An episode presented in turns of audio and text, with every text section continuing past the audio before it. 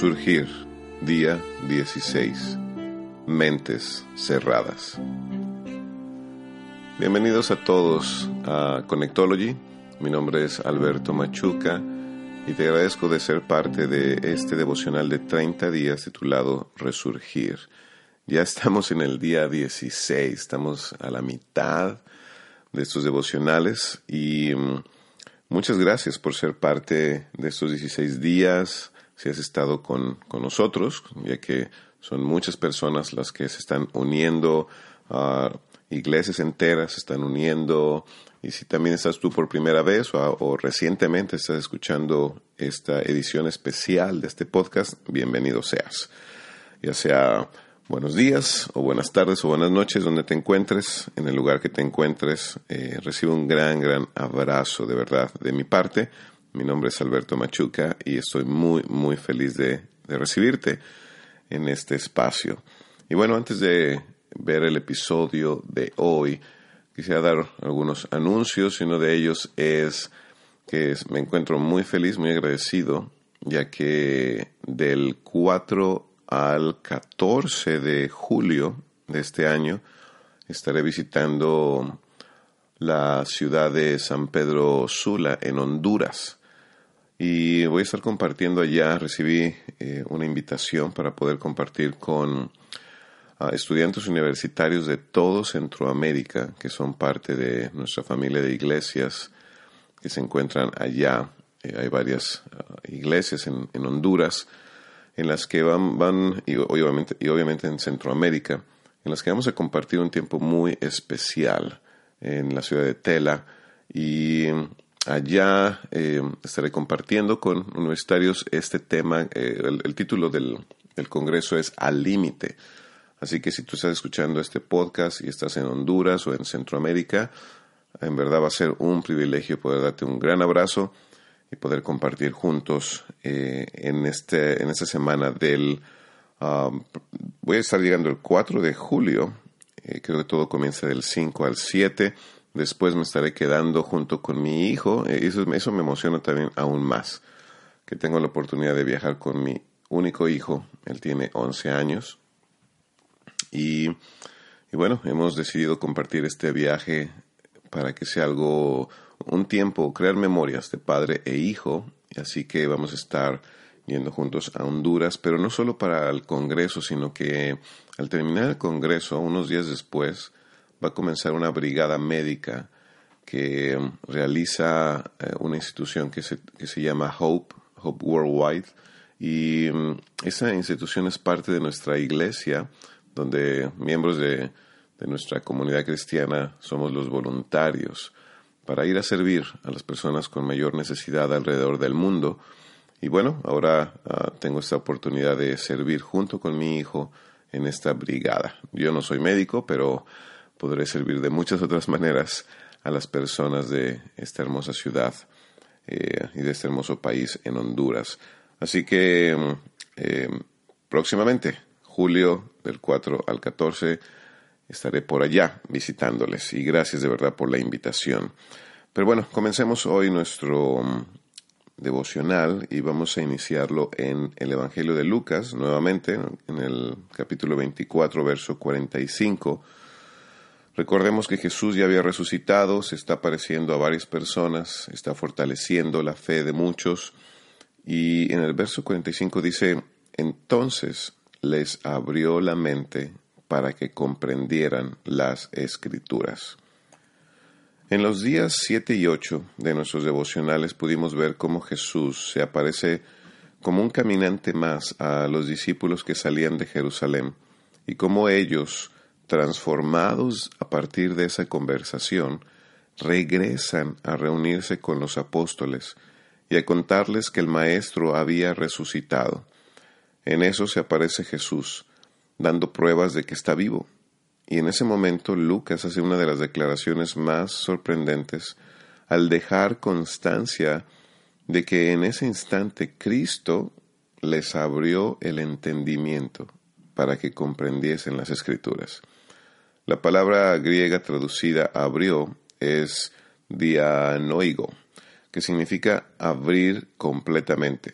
Y bueno, Yo no sé si lo estoy pronunciando bien, pero lo que sí puedo saber qué significa, o por el diccionario Strong, nos dice que el significado de dianoigo es abrir completamente. Y bueno, es la misma palabra que se usa, ya sabemos que Lucas también escribió el libro de los Hechos, y en Hechos 16, 14 eh, es la misma palabra, o él usó la misma palabra para hablar de la conversión de Lidia. En ese verso 14 dice, y estaban escuchando cierta mujer llamada Lidia de la ciudad de Teatira, vendedora de telas de púrpura, que adoraba a Dios, y el Señor abrió su corazón para que recibiera lo que Pablo decía. Y bueno, qué, qué, especial. Estamos frente a una conversión de una, de una mujer, eh, que después sería un gran impacto también para muchos. Pero aquí podemos ver que solo cuando hay una mente abierta existe la posibilidad de comprensión, de entendimiento y aún de salvación. A pesar de que los discípulos habían caminado con Jesús, por, los últimos años y de ver todos los milagros y señales en las que ellos habían sido testigos y que confirmaban quién era Jesús. Esto es obvio que no fue suficiente para que pudieran comprender el plan de Dios. ¿Cuál era el problema? El problema era su mente estaba como una caja, estaba cerrada, sus ojos cubiertos. El apóstol Pablo hace una excelente explicación de esto al escribirle a los Corintios lo siguiente. En, su segunda carta a los Corintios, en el capítulo 3, verso 14, dice, Pero la mente de ellos se endureció, y hasta el día de hoy, cada vez que se lee el antiguo pacto, el mismo velo les cubre la mente, para que no puedan entender la verdad. Este velo puede quitarse solamente al creer en Cristo. Efectivamente, incluso hoy en día, cuando leen los escritos de Moisés, tienen el corazón cubierto con ese velo y no comprenden. ¿Te has encontrado con personas con las que estás hablando de algún tema y terminan entendiendo algo completamente diferente? ¿Te ha pasado eso? Como ministro, me toca pasar mucho tiempo escuchando, escuchando a miembros de mi congregación o personas que nos visitan y que me hablan de sus problemas y necesidades. Lo interesante es que cuando me toca dar un comentario al respecto del problema que la persona me esté compartiendo, resulta muy obvio que la persona frente a mí puede tener dos, uh, dos respuestas. Eh, una, la de estar abierta a escuchar, pero la, también la de no estarlo. Por ejemplo, hay personas que en, que en realidad lo que hacen al hablar es un monólogo, donde solo un lado está hablando o solo un lado está interesado en compartir algo. Y, y, no están dispuestas tal vez a recibir retroalimentación o a recibir las palabras de la otra persona, en este caso mías. Y esto no es verdadera comunicación. Y esto pasa en todos lados. Puede pasarte en tu matrimonio, puede pasarte con un amigo, con tus hijos, donde tal vez solo tú quieres hablar o donde solo ellos quieren hablar, pero no hay la apertura para escuchar a la otra persona. Cuando somos ah, abiertos en nuestra forma de pensar y en nuestros corazones, estamos dispuestos a escuchar diferentes puntos de vista, aunque a veces no nos agraden pero cuando somos cerrados, no importa si las pruebas o conocimiento que nos compartan puedan ayudarnos o aún incluso puedan salvar nuestras vidas. Mientras que tengamos un velo que nos cubra los ojos, la cara o el entendimiento, no podremos ser capaces de ver nuestra propia necesidad de un cambio. En lugar de preguntar, siempre vamos a dar argumentos, obviamente a nuestro favor, en lugar de escuchar, siempre vamos a estar listos para responder. A mí me ha pasado mucho ver personas que les cuesta mucho escuchar o aparentan escuchar, pero no, lo único que están haciendo es guardar silencio y esperando su turno para dar un argumento o para responder pero no, no realmente porque se conectaron con, con la conversación. Y esto me deja algunas lecciones muy interesantes. Uno, podemos escuchar el Evangelio, aún de los propios labios de Cristo, y aún así no comprender su significado. Dos, ningún milagro ni oración contestada puede fortalecer nuestra fe si tenemos una mente cerrada. Si, nuestra mente no está abierta, ah, va a ser muy difícil que comprendamos. ¿Cuál es la prueba? Lo que acabamos de leer. Como estos discípulos, a pesar de todo, a pesar de lo que habían visto, a pesar de haber caminado con Jesús, a pesar de ver la resurrección o el cuerpo resucitado de su Maestro, no comprendían. Jesús tuvo que abrirles el entendimiento, así que ningún milagro ni nada ah, extraordinario puede fortalecernos si no se abre nuestra mente. Tres, podemos caminar junto a Cristo todos los días sin comprender su mensaje realmente. O sea, podemos orar, podemos leer la Biblia, podemos ir a la iglesia, incluso todos los días. Pero si nuestra mente está cerrada, tampoco habrá mucha diferencia. Cuarto, puedes conocer muchas escrituras y ser fiel a tu congregación, pero permanecer con una mente cerrada.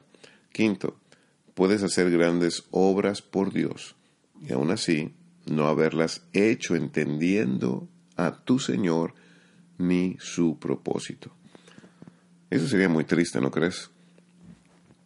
Es importante eh, recordar que esto fue parte de un proceso que inició cuando los discípulos decidieron seguir a este joven de Galilea, que continuó, este proceso continuó cuando lo escucharon predicar y vieron su ejemplo, que por tres años ah, dejó obviamente muchas memorias ya que convivieron con él.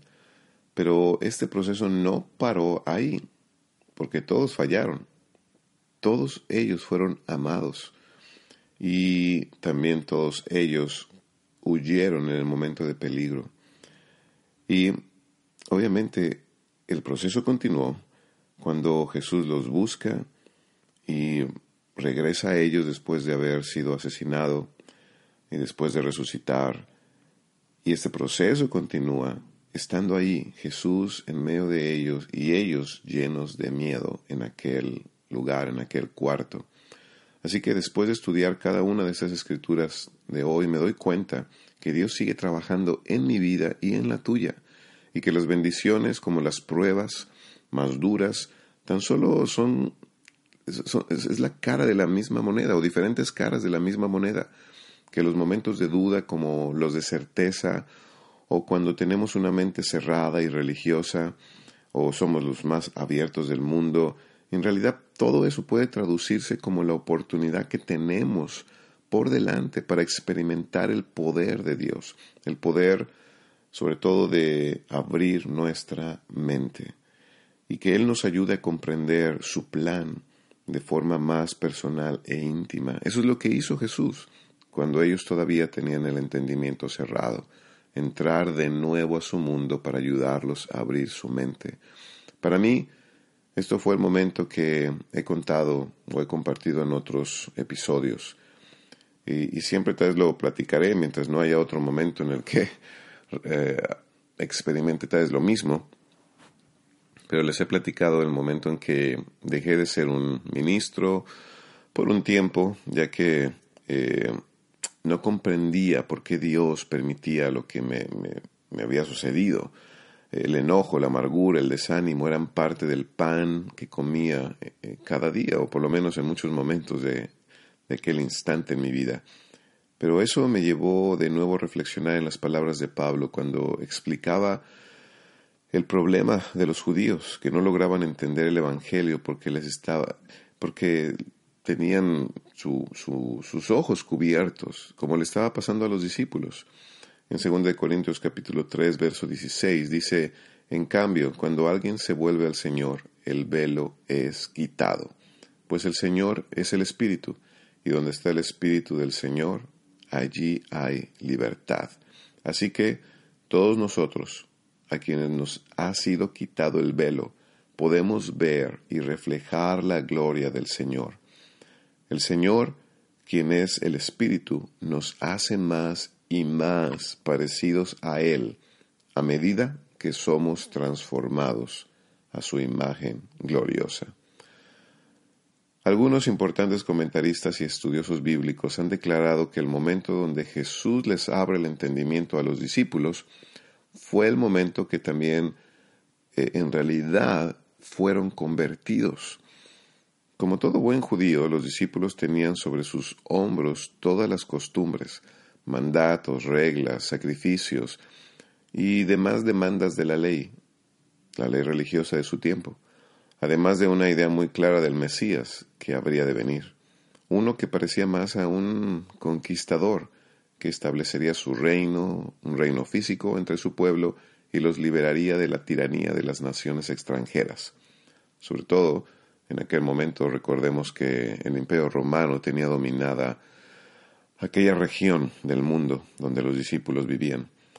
Pero solo una persona que pudiera leer las escrituras desde una mentalidad abierta podría encontrar en Jesús el enviado de Dios. Pero si alguien caminaba con el velo de la ley cubriendo sus ojos, el resultado sería que miraríamos a Jesús como una amenaza, una amenaza que debe ser neutralizada o destruida, ya que Jesús no entraba en los parámetros del velo de aquel tiempo, el velo que cubría el entendimiento de las personas en aquella cultura. Como alguien que decidió seguir a Jesús, estoy hablando de mí, cuando yo tenía ocho años y que fue bautizado a los diecisiete años y que dejó su carrera universitaria para convertirse en un ministro, en un misionero desde los 21 años de edad, puedo decir que he pasado la mayoría de mi vida buscando servir al Señor. Pero en mi caminar en el Evangelio la verdad también he tenido la mente cerrada. He visto la vida y a las demás personas detrás de un velo llamado costumbres, doctrina, mi teología, mi iglesia, etc. Un buen día, en aquel año que dejamos mi esposa y yo de ser ministros pagados por nuestra iglesia, y cuando vi que el dinero ya no, ya no nos quedaba y se estaba acabando, ya que recibíamos un salario por por ser eh, trabajadores de, tiempo completo en, en nuestra iglesia, y veía que no conseguía trabajo fácilmente. Mi esposa, como lo he platicado, mi esposa y yo decidimos vender algunas cosas en la calle para poder comer, tener un poco de dinero y así seguir eh, mi búsqueda de empleo, mientras que mi esposa se quedaba cuidando a, a nuestro hijo de tres años en casa. Y recuerdo cómo mi hijo comenzó a unirse a nosotros y a vender lápices por un peso, un peso mexicano, en la calle con nosotros. Ese momento y otros me abrieron el entendimiento, me abrieron la mente, me liberaron en realidad, porque me quitaron la venda que la religiosidad podía, haberme puesto y, y, que tenía en realidad. Y pude ver la vida de una forma más, más compasiva, tal vez es la palabra, pude comprender que de donde, donde está el Espíritu de Dios, donde el Espíritu de Dios se mueve, allí hay libertad. Como ministro muchas veces tuve que luchar con la culpa de no hacer lo suficiente, incluso de no ser suficiente. Yo hace años regresé a trabajar como ministro de tiempo completo y puedo ver que a veces esa lucha la tengo. Cuando termino un servicio, cuando termino de predicar, puedo sentir el lunes que eh, el siguiente día, al domingo, sentir a veces una depresión, una tristeza de, ah, no dije lo que tenía que decir, o me faltó decir esto, me faltó aquello en el servicio, si hubiera podido hacer tal otra cosa en la semana anterior, pero Dios me, me sigue ayudando, me está ayudando a vivir en una libertad donde el Señor me muestra que Él es fiel en todo tiempo y su amor no tiene fin y su amor es suficiente. Él es suficiente. En el verso 18 de esa escritura que les compartí, ah, donde Pablo habla a los Corintios, Él nos recuerda, dice, a quienes nos ha quitado el velo, podemos ver y reflejar la gloria del Señor. Y sabes, como nunca en mi vida pude ver que el Señor sigue amándome y supliendo mis necesidades. Él sigue siendo mi mayor deseo y quiero que siga siendo mi mayor deseo. Ya no, cuando ya no tenía un título, ni un salario, ni reconocimiento, esto dio lugar para que yo pudiera volver a mirar solamente en una sola dirección, a mi Dios, en todo su esplendor. Y cuando ya no tenemos distractores, cuando ya no tenemos nada por lo cual, no sé, estar distraídos, es cuando nuestra mirada es más fácil eh, ponerla en los lugares que valen la pena. Como he hablado antes, es muy, muy sencillo quitar nuestra mirada de, de nuestra familia eh, o de nuestra vida, de, que tenemos un cuerpo, de que podemos caminar. Es muy fácil dejar de estar agradecidos por esas cosas. Los discípulos tuvieron que pasar por algo, algo similar, por todo lo que pasaron, para que, dice la escritura, eh, que ellos pudieran abrir la mente y poder comprender por qué murió Jesús y también por qué resucitó. En aquel cuarto, encerrados, llenos de miedo, fue el momento de de su conversión. Y también para mí fue un momento, lo que les compartí, fue un momento de una nueva conversión. Dejar de depender de la ley, de las costumbres, de la gente a mi alrededor para hacer lo que Dios pide de mí. Lo mismo pasó con los discípulos. Ellos tuvieron que pasar procesos, como todos nosotros lo seguiremos pasando, donde nos seguimos convirtiendo. Tú y yo no nos convertimos una vez, el momento en el que decidimos que Jesús sería nuestro Señor o decidimos bautizarnos o decidimos arrepentirnos. No, la conversión sigue ocurriendo cada vez que el velo de la costumbre, el velo de la ley, el velo que nos aleja de los demás o el velo que nos aleja de nuestro Dios se cae. Ese momento es hermoso porque nos seguimos convirtiendo. Hoy por hoy, Dios eh, permitió que volviera al ministerio, como ya lo saben, de tiempo completo. Ya tengo seis años viviendo en Boston y es una gran bendición. Sin duda es un gran aprendizaje. Sigo aprendiendo, sigo creciendo. Pero ahora la gran enseñanza de que, de que la cruz eh, nos sigue mostrando el amor de Dios y que la tumba vacía nos sigue gritando que el milagro de la resurrección sigue ocurriendo Hoy puedo ver que sigo cargando cruces y sigue habiendo tumbas en mi vida donde a veces me encuentro. Lo increíble es que todo eso solo es el preámbulo, es la introducción para mirar que nuevamente la resurrección está frente a mí.